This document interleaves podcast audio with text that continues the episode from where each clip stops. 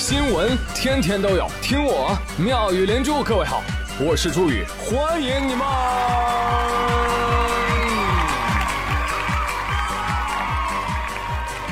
谢谢谢谢谢谢各位的收听啦！本期节目由量子波动仪录入，あれ听到会有灵魂环绕之感。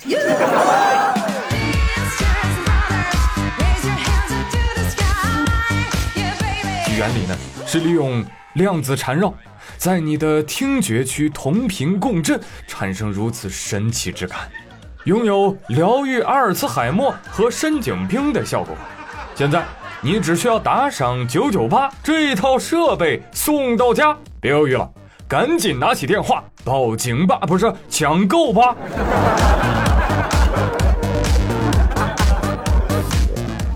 哎呀，惭愧惭愧。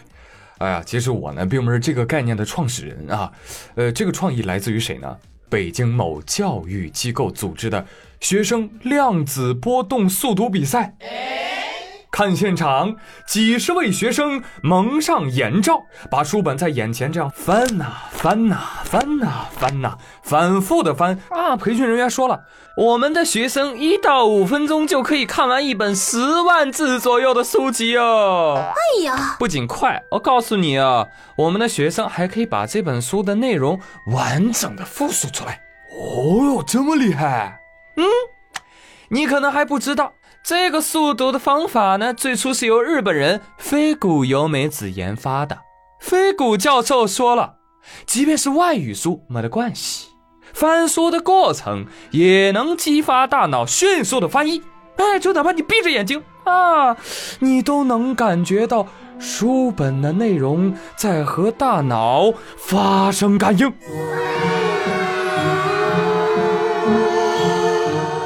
这就是。量子波动读书这么神奇？对此，专家已经笑到打鸣。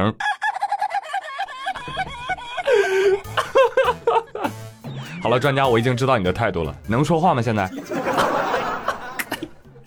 可以可以。哎呀，笑得我眼泪都流出来。哎，这个完全没有科学根据啊！这个，呃，这文字不会通过。翻书形成波进入到大脑的，对呀。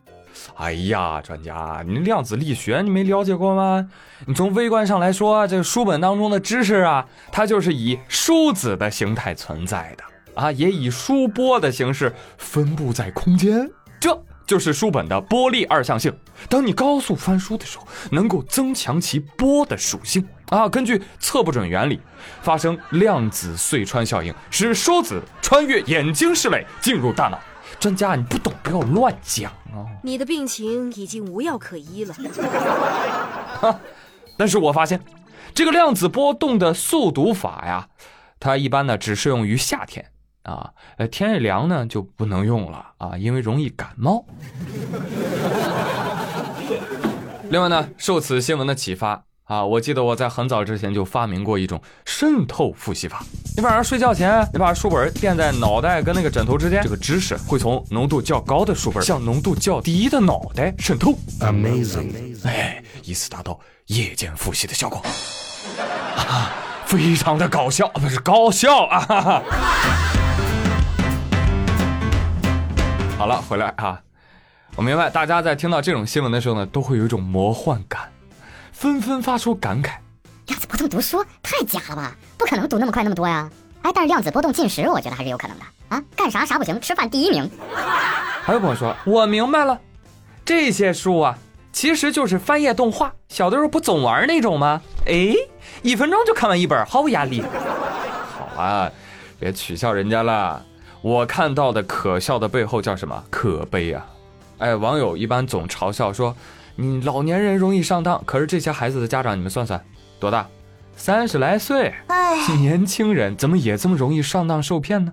这就是社会的整体教育焦虑啊！自己钱没挣多少，不想下一代跟自己一样平庸，哎，想让孩子通过这种路子弯道超车嘛？啊，结果没想到翻车了，对吧？所以有的时候啊，你知道人怎么能活得平静淡定吗？就是不得不正视自己父母的平庸、自己的平庸和孩子的平庸。先认识自己，接纳自己，才有可能改变自己。说的有点深了哈，嗯，你们慢慢品，慢慢品啊。反正总结一句话：人生路上从来没有什么捷径可走。别动不动遇事不决、量子力学解释不通、穿梭时空啊，都影响到正主了，你没听说过吗？说小孙是国内 top three 高校研究生毕业，美国读博，今年回国搞科研，还是准备研究他的专业量子力学。但是近来呢，小孙啊想寻找另一半时，却屡次碰壁。每次和相亲对象说起自己的专业时，对方都会立刻把他拉黑。哎，直到上周，小孙啊，终于遇到了一个单亲妈妈啊，勉强愿意与他共度余生。妈妈直言不讳地说：“ 这个量子速读的课程费也太贵了。你既然会量子力学，好了，那咱这学费啊，正好就可以省了呀。”婚后，你不是学量子力学的吗？怎么家里的洗衣机都修不好啊？要你有什么用？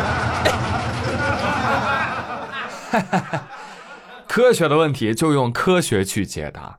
那对量子力学感兴趣的朋友，不妨去从那个特别有意思的薛定谔的猫开始研究研究啊。具体请百度。好，继续来讲生物科学。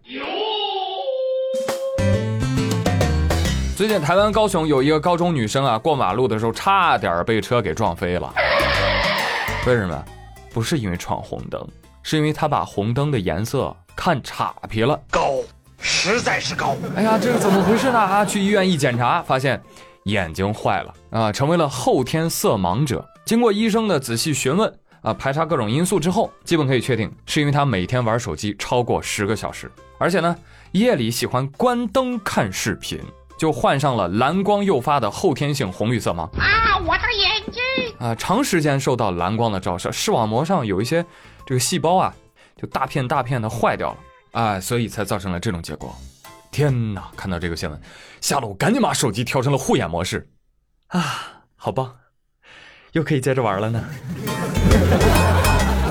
再说了，姑娘，手机那么好玩，为什么要摸黑玩啊？用不起电，你可以点个蜡烛嘛。对不对？嗯，哎，不对呀，嗯，弯弯不是可以用爱发电吗？哎呀，这真是条好新闻呐！啊，随手转发正能量，朋友们，赶紧的把这条新闻转发到你的家庭群当中去啊！尤其要艾特妈妈，看到了吗？妈妈，全球首例，在此之前根本没有人因为玩手机把眼睛玩坏，你都是在吓唬我。但是你放心，妈妈，我也不会肆意伤害我的眼睛的。你看新闻不说了吗？这个女孩每天玩手机超过十个小时。这么着吧，我以后每天都玩九小时五十九分五十九秒好了。完美，刚好没有过量呢，没有多一分，也没有少一分，一切都是刚刚好。处女座听到这个要高潮了是吧？最近江西吉安男子高速违停被警察查了，警察跟他要驾驶证，他就是不给。为什么扣分啊？你有没有驾驶证啊？有驾驶。如果有驾驶证，你是不是让我走？你有驾驶证，为什么不敢出示呢？你要扣分。你为什么不出驾驶证呢？你要扣分啊！快点快点，停的越久越危险啊！要智能狗。做人有一切，热火相见啊！我死还死这里，你信不信？闭嘴！你过来！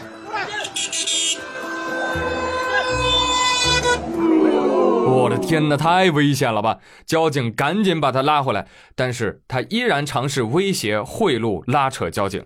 叔叔啊，我就是想保持十二年不扣一分。哎呀，我追求完美，懂吗？完美。呸！这么说吧，扣钱可以，但不能扣分。亲，亲，你是吃了扑棱蛾子吗？怎么那么能闹腾？十二年了。不吃药的吗？要听医生的话。所以检查叔叔还跟他叨叨什么呢？巨婴怎么可以开车？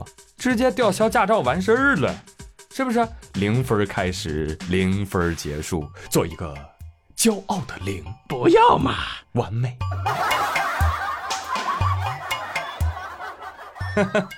大兄弟，你又憨又轴，还能长这么大，没被人打死，真不容易。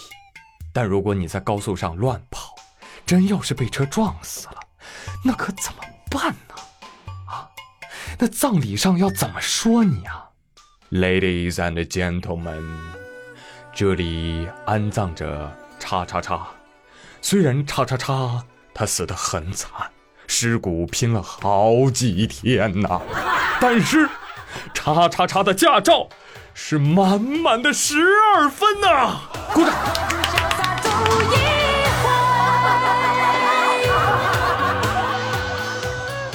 突然，一个参加葬礼的人说：“哈，你这么完美，怎么还违章呢？快跑啊！棺材板压不住了。”不过很可惜啊，他最后只是被行政拘留十天，罚款五百啊，扣没扣分成为未解之谜。反省你自己吧。继续来说幺蛾子啊，挺多的。呃，前天晚上，桂林理工大学。呃，学校里啊，有一个男生大摆爱心蜡烛啊，在哪儿摆？那肯定在女生宿舍楼下呀！哈哈，这么老套的剧情。此时，闻讯赶来的保安将蜡烛一脚踢开。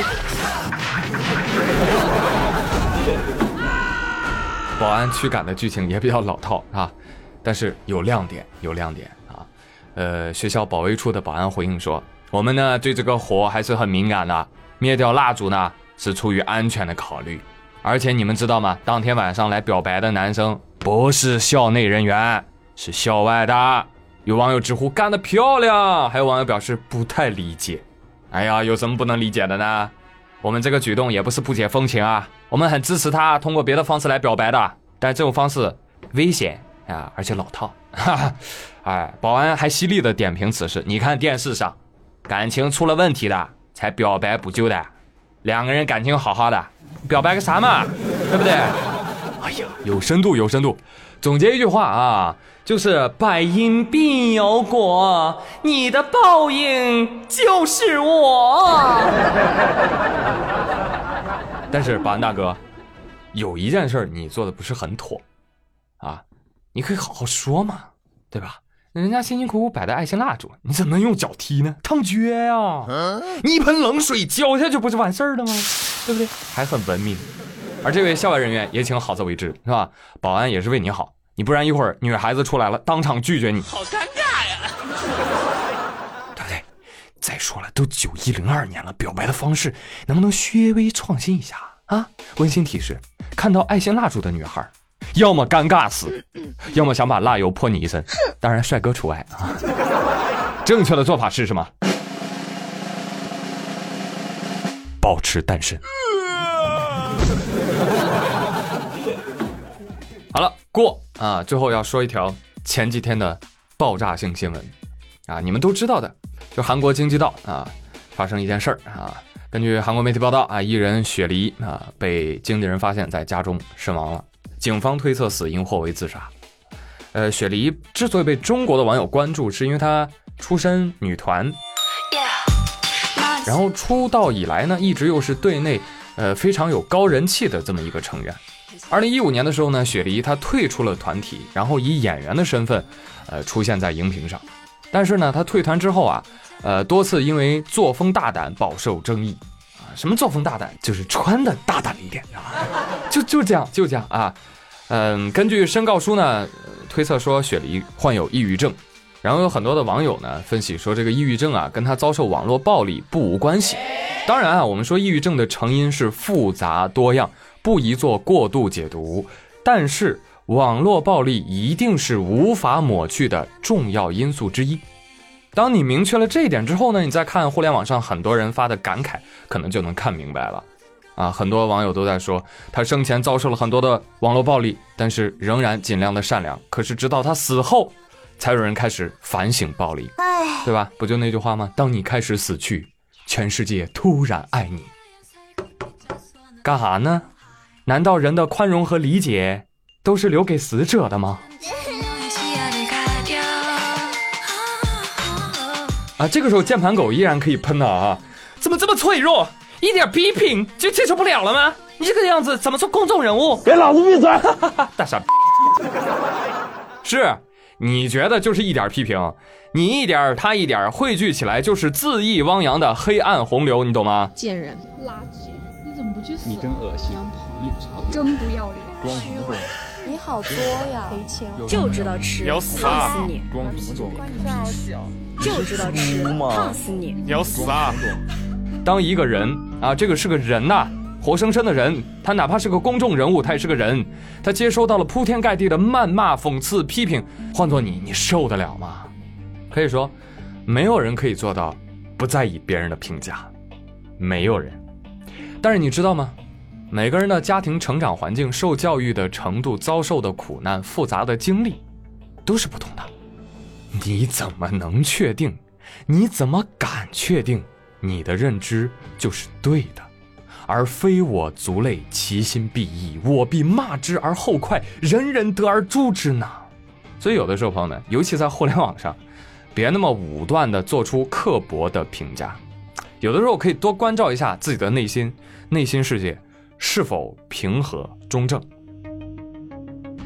好了啊，说的有点多啊，扯个近一点的啊，说个眼前的。我经常会收到大家的一个评价，就是哇，朱宇你三观好正啊！哎呦，谢谢啊啊！但是我拒绝啊，我我不想要这个评价。What？其实当你做出这个评价的时候，你夸的也不是我，你夸的是你自己。哎，就是你找到了和你认知一样的人，所以你认为是正确，然后大家赞赏。有问题的是什么呢？有问题的是，有些人一旦立起了自己三观超正的 flag 之后，哎，我是对的。就会自觉不自觉地举起他四十米的三观大刀，对着别人剁切劈削砍了。所以你到网上看去，网上互喷最厉害的人，没有一个不认为自己三观正，都觉得啊是对方需要得到我的教化，重新做人。我骂你是因为我在救你，大傻逼。拜托，你骂人。就是你情绪管理失败而已，啊，哪怕是生活当中爸妈骂孩子也一样。什么？我骂你是因为我爱你呀？你就是情绪管理有问题，你知道吗？因为你爱我，也可以好好说话。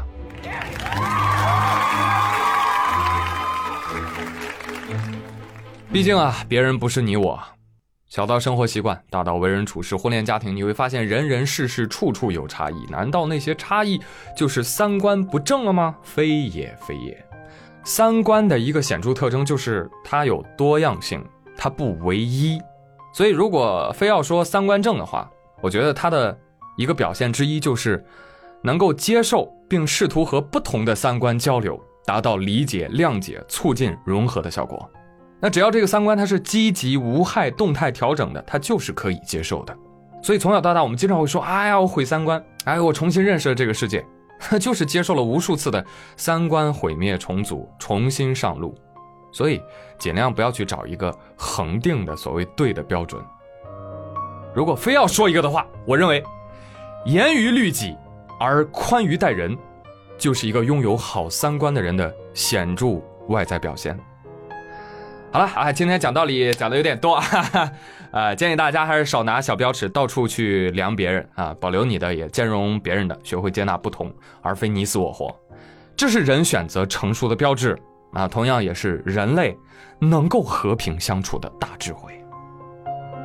有人说哇，注意三观好正哦，这真是个好节目。还有粉丝说，你看妙莲珠粉丝素质很高，没有键盘侠，是的吗？告诉你啊。是因为恶毒的，比如莫名其妙的给我留言说“朱宇，我希望你去死”这样的留言评论都被我删掉了，精神不正常的网友被我拉黑了，啊，更多的私信你们也看不到而已了。所以，呃，我觉得我可以跟大家分享的就是要学会屏蔽黑暗能量，啊，你千万不要跟他互喷，你知道吗？你跟他没有结果的。哥，你你要狗吗？你要狗你就变狗了，你变完狗之后你要干嘛？你要咬下一个人。很可怕的，这种东西是会传递的，所以呢，看到黑暗的留言，我们只能表示遗憾，好可惜啊，挺好的一个灵魂，哎呀，却生长在一个缺爱且敌意满满的世界里，举目四望尽是不能理解和爱自己的人，所以他们只能干嘛？通过网络上的狠辣评论、标新立异宣示存在。其实他们比谁都期待被肯定、被关注、被理解、被爱哦。所以多一些宽容理解，你会发现世界真的会变美好，不仅是对别人，也是对自己的内心。好了，那今天呢，说到最后有点走心了啊。那今天的互动话题，不妨来聊一聊，你有什么心里话，特别渴望得到谁的理解的，尽管在节目下方留言吧。嗯，看看你有没有同类，看看有没有人可以帮到你，好吗？我是朱宇，感谢各位的收听，咱们下期再会喽，拜拜。